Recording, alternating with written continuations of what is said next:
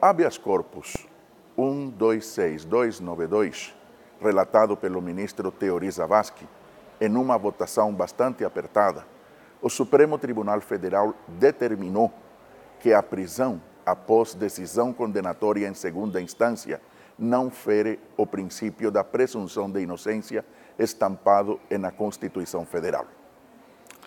Neste caso, nós observamos que a decisão do Supremo relativiza a presunção de inocência, o que nos parece um fato grave, levando em conta a necessidade que temos de estabelecer uma cultura de responsabilidade democrática no Brasil e uma cultura de defesa dos direitos fundamentais e das garantias fundamentais.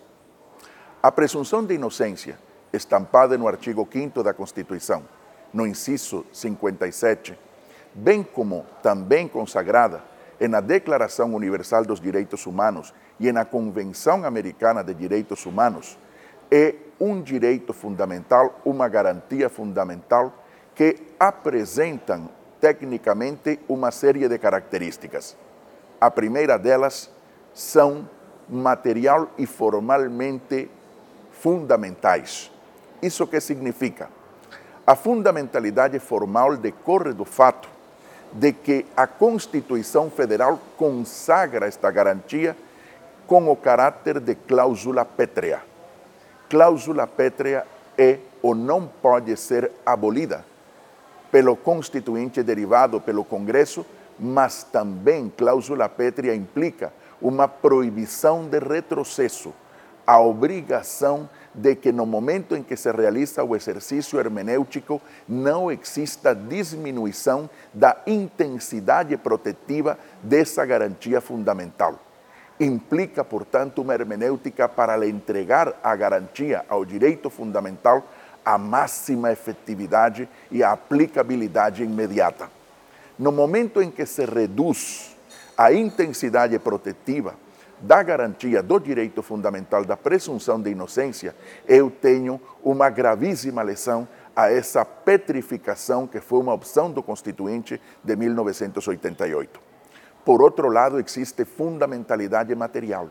E isto significa que a garantia de presunção de inocência nega qualquer possibilidade de garantia de presunção de culpa, de garantia de culpabilizar por, meia, por mera suspeita do que se trata de que o valor liberdade possa ser oposto ao poder punitivo do Estado.